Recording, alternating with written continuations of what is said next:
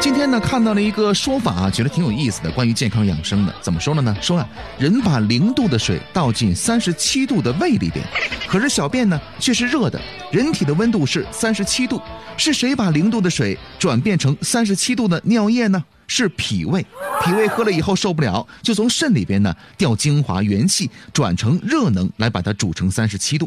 长此以往呢，就把你的肾呢给调虚了。所以呢，老喝冰水和饮料一定会肾虚，甚至影响到记忆力，还会晚年坐轮椅。坚持喝热水就是为了养肾养阳气啊。尽管这样的一段话呢，并不是完全的符合科学逻辑，但是呢，呃，乍一听还觉得蛮有意思，好像有那么一点点的道理。今天节目当中呢，我们并不来说这个话究竟是对还是不对啊，我们想说一说生活习惯对于疾病的影响。那么在古代呢，我们知道有个词叫做“日出而作，日落而息”。还有呢，在中国的封建文化当中啊，有那么两个人物，他的名字叫黑无常、白无常。那么什么叫无常呢？就是说呀，生活的没有规律，也就成鬼了，所以叫无常。换句话说什么呢？我们要想健康的活着，就得起居有常有规律。可是现在生活当中啊，很多人无论是饮食也好，还是作息也好，早就已经没有规律了。于是呢，不少的疾病就由此产生，而且呢，呈现了井喷的趋势。就比如说呢，现在很多人得的一种疾病——糖尿病。古代的治疗糖尿病的方子已经治不了现在的人了，而且之前我们所说的糖尿病的三多一少症状，在现在的很多人的这个新的病情发展当中啊，已经变得不是那么明显了。换句话说什么呢？现在已经没有办法完全的依靠三多一少的症状来判断这个人是不是得糖尿病了。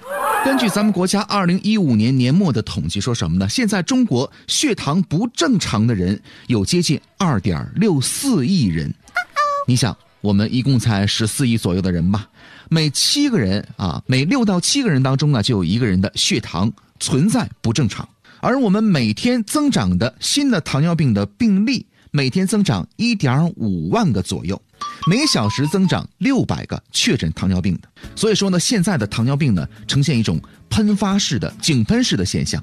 那说到这儿，可能很多人在普通的常识当中会认知啊，糖尿病呢，我应该多吃一些苦瓜。说苦瓜呢有这个降血糖、辅助降血糖的这么一个作用。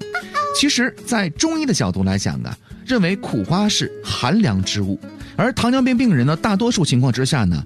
脾和肾都是虚寒的，那么这个时候吃寒凉的苦瓜会加重病情。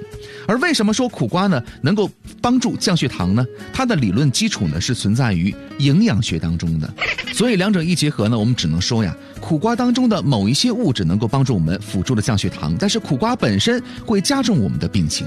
目前在医学上的糖尿病呢，还属于没有办法攻克的一种疾病啊。如果得了糖尿病的话呢，可能面临一个问题，就是管好嘴，怎么去控制你的饮食。呃，说到这儿呢，很多人会说哈，特别喜欢吃水果，但是呢，因为得了这个病之后呢，不太敢吃水果。那么其实啊，吃东西也是有讲究的，吃水果也是有方法和时间限制的。咱们今天一起来详细的说一说。首先，什么情况之下可以吃水果呢？如果血糖偏高，那么糖友们最好呢不要吃任何一种水果了。